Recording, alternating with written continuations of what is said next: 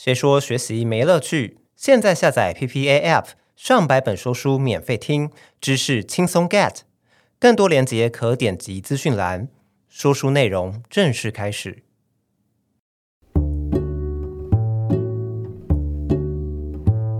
如果这个世界上分成两种人，第一种是你的注意力还有生活通通被别人给控制跟绑架了，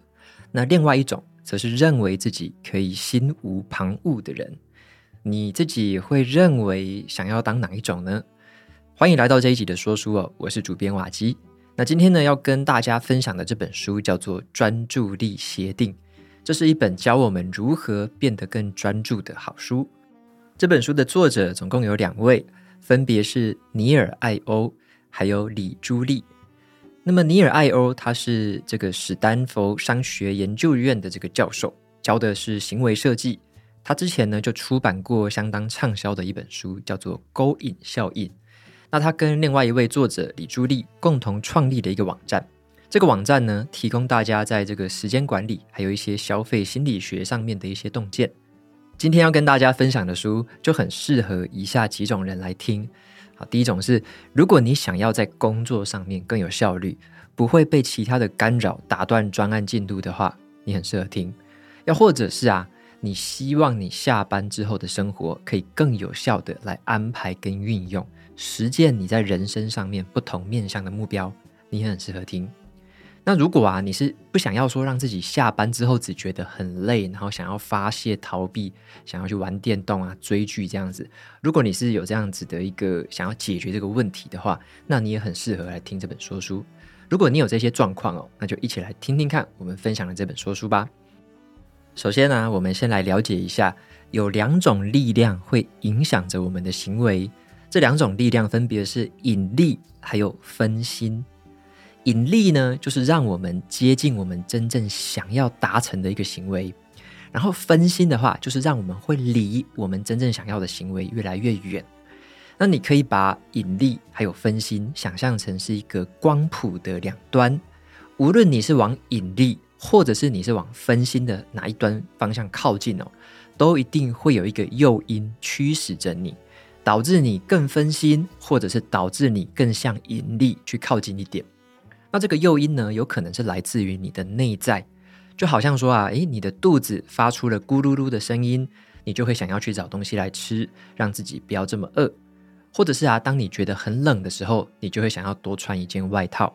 这些呢，都是来自于你的这个内在感受而驱使你做出的行为。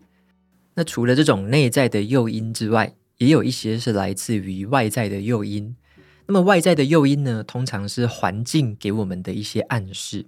例如说啊，放在桌子上面的手机提示铃声响起来了，你就会想要看一下，说是谁传讯息给你，或者是啊，放在床上的这个闹钟响起来了，你就会想要这个快点跳起来把它关掉，开启你这个一天的这个行程哦。那么外在诱因呢，就可以是一个人，也可以是一个物品。好，比如说你今天上班的时候，同事他走过来跟你请教事情，那或者是呢，有一个电视摆在那边，你就会想要去把它打开来看一下有没有什么好的剧可以追。那么以上讲的就是一些驱动我们行为的力量。接下来呢，我来跟大家分享一下书里面有一个让我印象深刻的故事哦，就是一种关于这个驱动人类行为的一个很真实的故事。只透过一个这个小小的计步器的产品。就可以改变某一个人在这段时间里面的生活跟行为。在听完这个小故事之后啊，大家就可以更明白着驱动我们行为的力量究竟是来自于哪里。这个故事是这样子的：有一位这个耶鲁大学管理学院的这个兼任教授，他很喜欢使用一个计步器这个产品。那这个计步器不是普通的计步器而已，他很喜欢用的是这个矽谷新创公司推出的一个最新产品。它号称叫做这个你口袋里面的个人教练，那个开发人员就运用了这种行为设计的技巧，让这个计步器的使用者更投入在走路这件事情上面。比起说啊是这个使用者啦，可能你用玩家来形容这些使用者来更贴切一点。这些玩家啊会受到各种的挑战，然后呢利用这个行走的步数来累积他们的分数。那重点是啊，你可以跟其他用这个计步器的玩家来比赛，在排行榜上面看到彼此的排名，而且还有更厉害的哦。这间公司呢，还推出了可以跟这个计步器一起搭配使用的 APP，透过这个步数的累积，然后得到的这些积分，你就可以建造一个这个线上的虚拟世界。那这位教授啊，他就发现了说，自己为了要累积这个步数，还有累积这个积分，他会在各种时刻不断的在小范围内行走，就像是他在阅读的时候啊，他在吃饭的时候啊，先生在跟他说话的时候啊，甚至他走到客厅、走到厨房、走到任何的地方，他就会想要去看一下，说他到底走多少步数。他甚至还建立了一个试算表。好，他这个试算表呢，不是为了什么优化自己的行动模式哦，而是为了去优化跟追踪他在这个线上虚拟世界的这个交易的行为。好，因为他累积的这些积分啊，可以在这个虚拟世界里面做到一些交易的用途嘛。甚至啊，还有一次就是说，他在一天当中哦，明明就已经走完了那一天的运动量。但是他在超过这个运动量之后，在睡觉之前，他又收到了这个 APP 发出来一个快闪挑战。好，这个快闪挑战的内容就是说，如果你现在就爬二十层的阶梯，就会给你三倍的分数。这个听起来就有点吸引人哦，所以他听到之后就马上去做了。他心想说，反正只要花个一分钟嘛，楼上走到楼下来回个两趟就可以了吧。那就在他完成这件事情的时候啊，他马上又收到了一个下一个讯息，鼓励他说：“你再多爬四十阶的楼梯，一样可以再获得三倍的分数哦。”哦，没想到他看到这个讯息之后，他就毫不犹豫的，他就继续的在爬。他不但没有觉得麻烦哦，还觉得这样子继续爬很划算。那这位教授啊，他就坦诚说，这段时间呢。他留给这个家人和朋友的时间越来越少了，因为啊，他只有跟一个人变很熟，就是他的某一位同事。因为这个同事也刚好在用这个计步器这个产品，他们甚至会设定一些挑战，然后跟对方比赛。那作者他听到这位教授的案例之后，他就想要进一步的了解说，这位教授为什么会对这个计步器这么着迷呀？那听到这边呢，我也想邀请现在在听说书的你，可以一起想想看。你觉得到底是什么样的动力，让这位教授会不断的一直走路，而且是很自愿的一直走路呢？可能哦，大部分的人的答案跟我很像，就会觉得说，诶，这个教授应该是为了一时好玩吧？好，不然就是说，因为有挑战积分啊，会有什么成就感之类的。不过啊，在作者的这个深入了解之下，他才发现，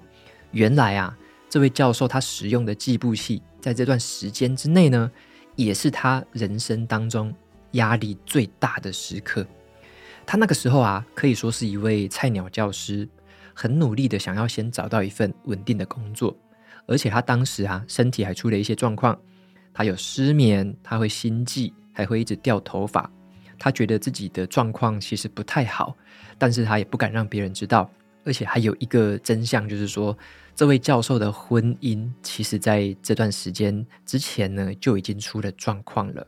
所以在那个时候啊，无论他是在工作还是婚姻，他都觉得说自己就算尽力了，也不知道会不会有好的结果。可是啊，这个计步器这个产品就不一样，因为这个计步器是他可以控制的，他可以获取成功、得到成就的一个东西。那这个计步器呢，也提供了他一个出口。当时的他啊，很沉迷在使用这个计步器，把它当成是一种舒压的行为。但是在如今，他回想起来，他坦诚说，他其实是在逃避现实。那让这位教授逃避现实的方式，就是使用计步器，累积积分，获得一种掌控权的感觉。那其他人逃避的方式可能是看看电视啊，滑滑社群媒体，甚至有些人比较严重，可能会去酗酒。那么作者他也去提醒说，如果你现在在逃避某一个痛苦的这个事件，或者是逃避某一个痛苦的感受，那么真正的问题是什么呢？是因为你心理上的这个不舒服，这个感觉让你开始想要去逃避。然后你如果没有真的去处理它的话，你就会不断的以不同的方式去分心任何的事情，因为你要逃避它。那以这位教授的例子来说，问题不是出在于那个计步器，而是呢，他的工作、还有这个离婚危机，他的婚姻本身。好，所以作者他这么说，我们必须要了解自己的痛苦是来自于哪里，才有办法去控制它，并且呢，透过有效的方法来处理这种想要逃避的冲动。好比说啊，想要透过这个不断的走路来累积积分，就可以逃避面对现实生活的这个实际问题，就是我们刚刚说的这个故事嘛。那虽然呢，这位教授他后来还是跟他的先生离婚了，可是呢，他透过了如何去厘清自己的痛苦来源，反而在后来可以更专注在自己的生活目标上面。他不但取得了这个耶鲁大学的正式职位，在运动方面，他也固定的去规划这种健身活动，不再被计步器给操控了。那听完了这位教授的故事啊，相信大家应该会更了解说，我们是如何被这个诱因所驱动着行为。接下来啊，我们就来进一步了解，会有四种心理因素，让我们只能获得暂时性的满足感。然后呢，引发我们分心的行为。这四个因素分别是无聊、消极性的偏差、反刍思维，还有享乐适应。好，我们先来谈第一项心理因素，就是无聊。嗯、你可能会很难相信哦，就是我们人类为了要避免无聊的发生，会夸张到什么样的地步哦？像是在过去啊，有一个研究，为了要探讨无聊这件事情。他就请这个受试者待在一个房间里面待十五分钟，在里面什么事情都不能做，就是让你发呆，让你独自思考。你不能够划手机，不能够看书，做其他事情都不行。但是呢，比较特别的是哦，这个房间里面它摆放了一个电极装置，只要你按下去就会触电，而且这个触电是会让你感觉到很痛的那种触电哦。那你猜猜看，到底有多少人会去按这个电击器呢？竟然有七成的男生跟两成的女生会选择电击自己，而且很多人哦，在这十五分钟内反复的做这件事情，一直去碰那个电击器，让自己触电。那这就显示了啊，无论是在研究当中的这个电击行为，或者是呢，平常我们可能疯狂的逛网拍啊，漫无目的的滑社群网路啊。这些行为呢，就是想说让无聊这个事情能够获得解套啊，从生活当中不要这么无聊嘛，因为你有事情可以忙，甚至你被电都甘愿。这个就是引发我们分心的第一项因素，就是无聊。那么第二项心理因素是什么呢？是消极性的偏差。消极性的偏差指的就是说，比起一些正面的事情啊。相反的，这个负面的事情通常会更容易收到这个更强的注意力。好比说啊，就有研究显示了，在这个自己过去的成长过程当中，就算整体来说你觉得是快乐的，可是啊，你还是会容易的去回想到那一些不愉快的回忆。这个就是所谓的消极性的偏差。那很有趣的就是说，作者认为这种消极性的偏差其实会带给我们一些演化上面的优势。我们都会希望说可以发生好事情嘛，可是啊，一旦发生了坏事情，有可能就会带来生存上的威胁，所以这也会让我们一直去惦记着，很容易把这个坏事情把它记下来。好，虽然这个消极性偏差听起来有点扫兴，可是呢，确实会在一些特定的时刻让你更有警觉心。好，这个就是第二项让我们会分心的这个心理因素，叫做消极性的偏差。那么再来第三项心理因素就是反刍思维。好，反刍思维是一个心理学上的名词，指的是说我们会一直去反复的回想那一些不好的经验，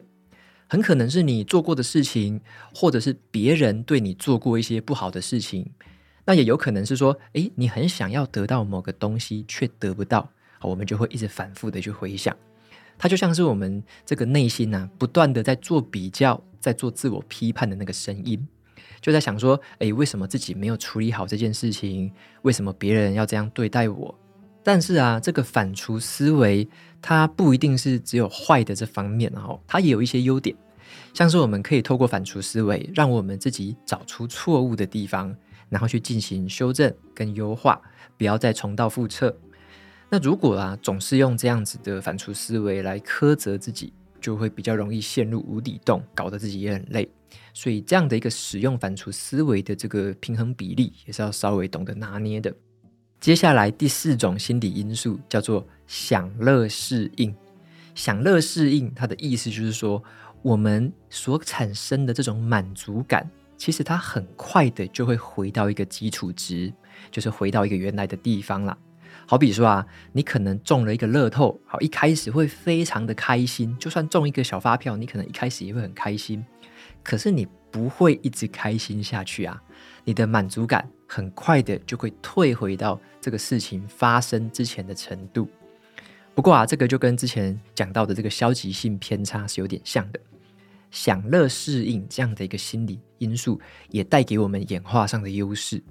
因为我们不会一直待在这种满足的状态，不会一直说哇享乐的状态这样子，这样反而不利于生存。我们有时候就会感觉到焦虑，这个感觉有时候就会掉回原本的基础值，然后呢，我们才会去狩猎啊，去追寻啊，去创造啊，跟调试新的活动，就像是帮助别人啊，然后希望自己可以远离那一种太过舒适的那种罪恶感，或者是说啊，这个享乐享乐到了极点，然后诶，好像什么事情都不用做了，这样反而是不利于生存的啦。所以呢，作者他也提出了一个观念，好，这个观念就是说，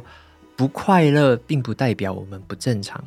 好，如果我们可以在这个观念上呢，去接受它的话，就是要了解说，感觉到不舒服，其实呢，它也不是一件坏事啦，反倒是呢，让适者生存的一种必要的条件。因此呢，我们要学习的是什么？要学会怎么样去处理这种不舒服的感觉。这也就是为什么作者会说，时间管理就是一种痛苦管理。当我们分心的时候啊，我们付出的代价就是我们的时间。那我们之所以会想要分心，就是因为想要逃离那种不舒服的感觉。好的，那说到这边呢，我们已经大概了解了，分心就会干扰着我们去追求目标，那么引力就是会拉着我们更靠近目标。还有这个四个心理因素会让我们怎么样的去分心。那下一步呢，我想要带大家更进一步的来了解，如何让我们可以更专注，如何让这个引力更有机会来发生。好作者他就提供了一套很有用的小技巧，可以很有效的来帮我们对抗很多会让我们分心的事物。这个技巧就叫做十分钟规则。就是说呢，当你啊需要采取一些手段让自己感觉到平静，想不到更好方法的时候呢，你就先告诉自己，你可以投降，可是啊不是现在投降，你先做十分钟就好，你再做十分钟就好。这个就叫做十分钟规则，它让原本你想要分心的这个冲动有一个消退的时间。因为这种冲动呢，作者把它称为说叫做冲动冲浪。好，也就是在说呢，我们被冲动给控制的时候，我们可以先观察一下当下的感受是什么。这个感受呢，会随着时间自然的退去，就很像是在冲浪一样。你要先感受这个浪。你不要刻意的去推开它，或刻意的就是要配合它，让你分心的这个冲动就很像是这波浪。你先去感受它，告诉自己说这个浪会过去，这个冲动是会过去的。你应该有听过一句话叫做“时间就是金钱”，就连这个德国哲学家歌德哦也曾经说过，如果呢他可以知道你是如何使用你的时间的话，那他就会知道说你可能变成什么样子。也就是说啊，时间是一种无形的资产。你是一个每天都会规划自己行程的人吗？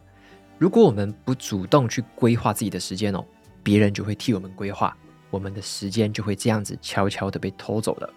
所以作者他认为要制定一个时间表，来规范我们在某个特定的时间之内想要完成去做哪些事情。那一般来说啊，制定时间表的方式可能是做一个待办事项清单。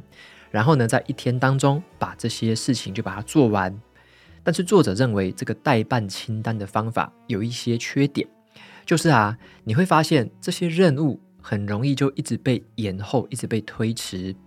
所以，比起我们要做什么样的事情，我们更应该理解的是为什么要这样做。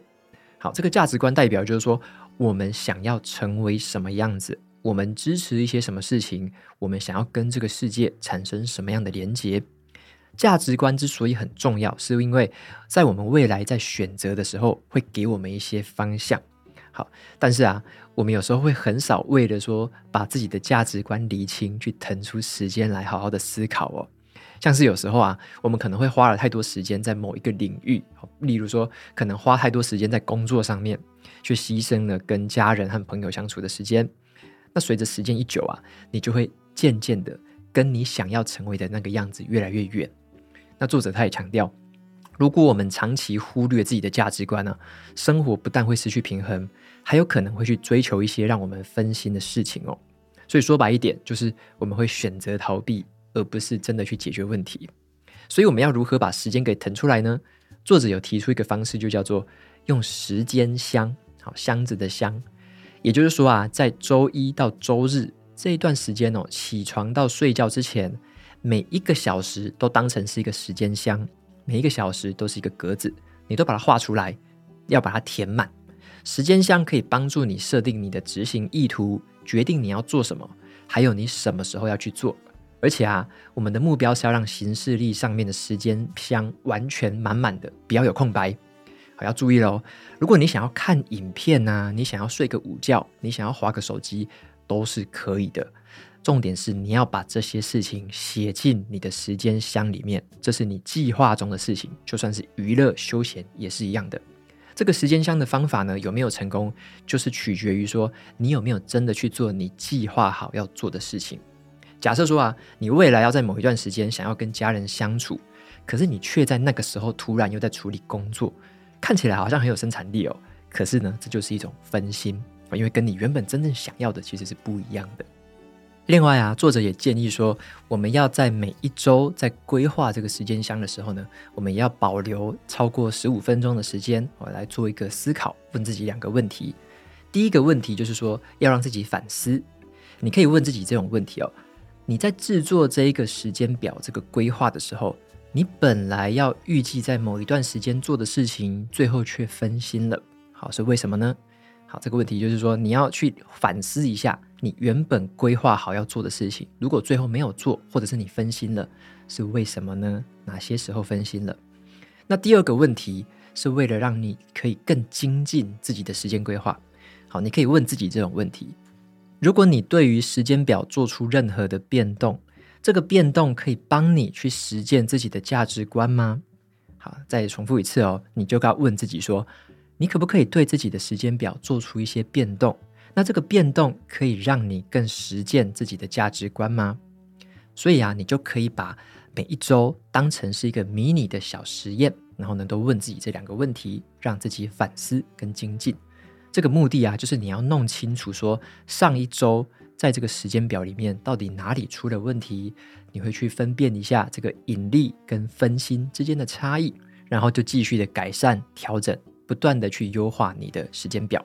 那最重要的就是啊，只要你安排计划的这件事情呢，能够尽可能的、尽可能的去严格的执行哦，你才能够看到这个使用的成效。这个方式啊，它不会说多复杂，门槛也不是说多高。比较难的就是说，你要怎么样去克制自己的分心跟懒惰，然后准确的去执行自己的这个时间表，利用这个时间箱的方式。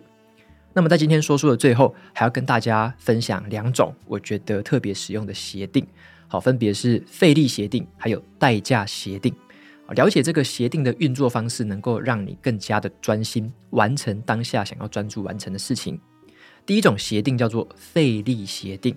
也就是要提高某一件事情的费力程度，来预防我们分心。举例来说，像是有一款 APP 叫做专注森林。当你不想要一直滑手机的时候啊，这个 APP 就可以帮你避免分心。它的使用方法很简单哦，只要你设定说想要远离手机的这个时间长度，然后按下这个开始种树的按钮，这个计时器就会开始倒数，荧幕上面就会出现一个小小的幼苗。如果这个计时器还没有结束，你就打开手机做其他事情的话，这个幼苗就会被你摧毁。好，这个就是费力协定一个很好的例子哦。当你想要分心的时候，打开手机的那个瞬间，你就会看到虚拟的树木幼苗，因为你这个要用手机哦而死掉了。那有了这样的麻烦，或有了这样的不愉快之后，就会让你。这个下次在种这个幼苗的时候啊，就会心里面就会定下这个协定，就是在这段时间里先不要碰手机哦，让这个幼苗可以好好长大嘛。那么第二种协定呢，是叫做代价协定，就是呢你预先做出承诺，拿一部分的金钱或是其他的东西当做赌注，让你可以激励自己去做真正要做的事情。像我们小时候可能都会有一个经验，就是跟朋友打赌。这个打赌的念头啊，不仅仅是因为你会希望说可以达到这个目标哦，同时呢，你也不会想要输掉这个赌注。比方说啊，你说诶，你会瘦下五公斤，然后就跟朋友打赌说，如果三个月内你没有做到的话，你就要请对方吃一顿大餐。在这本书啊，就举了一个期刊上面的研究，这个研究就显示了代价协定的力量。好，这个研究是关于有一群想要戒烟的受试者，研究人员呢就把他们分成三组，分别是控制组、奖金组还有保证金组。那第一组叫做控制组嘛，这个研究人员就会给这些受试者这个教育训练，还提供他们一些免费的尼古丁贴片，就跟传统的这个戒烟方法其实没什么两样了。那第二组叫做奖金组，研究员会告诉这些受试者。如果在半年之后他们戒烟成功的话，就会发给他们八百美元的奖金哦，听起来还不错吧？最后第三组叫做保证金组，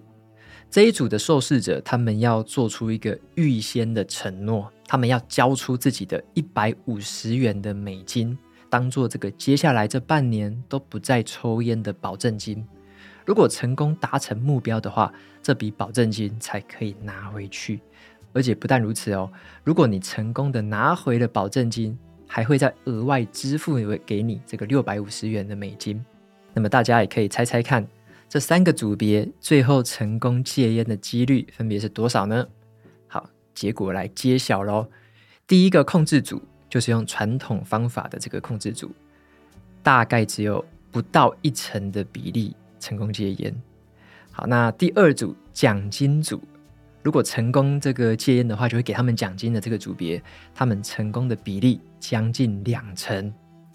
那么第三组的成果如何呢？这个保证金组的成果呢，在这里面最后有超过一半，大概百分之五十二的人哦，成功戒烟，他们达成了目标。哇，你可能会想说，哎，要给奖励耶，而且给的奖金这么高，诱因这么高，这个成功几率应该很好才对啊。不过啊。大家要仔细哦，听一下，说，诶，我刚刚讲的这个条件，第二组跟第三组的差别是什么？明明这个奖金组可以拿到的钱是八百美元呐，比较多诶。可是保证金组只是把原本的保证金拿回去，只能拿六百五十美元。可是为什么保证金组的这个戒烟比例比较高一点？原来啊，这个研究得出这样子的结论，就是说，比起追求利益，哦，单纯追求这个可以拿到多少钱。人们反而会有更强大的动力去避免自己的损失，因为啊，损失的痛苦往往是大于获得的快乐。所以，当你交了保证金之后，你就不想要就是浪费那个一百五十，或者是损失那一百五十嘛，你会想要把它拿回来。那如果有一点点的额外奖励，那当然是更好。所以呢，第三组保证金组的这个戒烟成功比例是最高的。以上啊，就是今天跟大家提到的两种协定，让自己呀，这个可以更辛苦、更麻烦的费力协定，还有啊，要用金钱或者是其他事物当做赌注代价的这个代价协定。那大家也可以用用看今天分享的这两种协定，来帮自己远离分心的念头。这一集的说书到这边也进入了尾声，在今天的说书里面，好，我们从让你达成目标的引力，还有让你远离目标的分心开始来谈起。然后呢，又谈到了驱动我们行为的诱因可以分成内在跟外在两种。然后我们也要知道说，完全不分心是很困难的一件事情。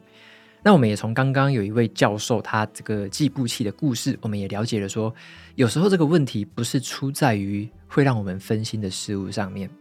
而是有可能我们会借着这种上瘾的行为去逃避我们真正感到痛苦的这个事情。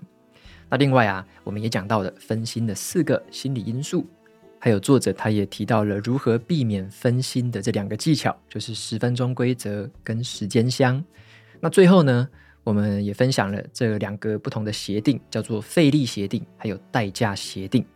期待大家都可以找到你这个分心的来源哦，有效的透过时间管理，让自己更有效的达成目标。感谢你的收听，我是主编瓦基，我们就下一集再见喽。Thank you.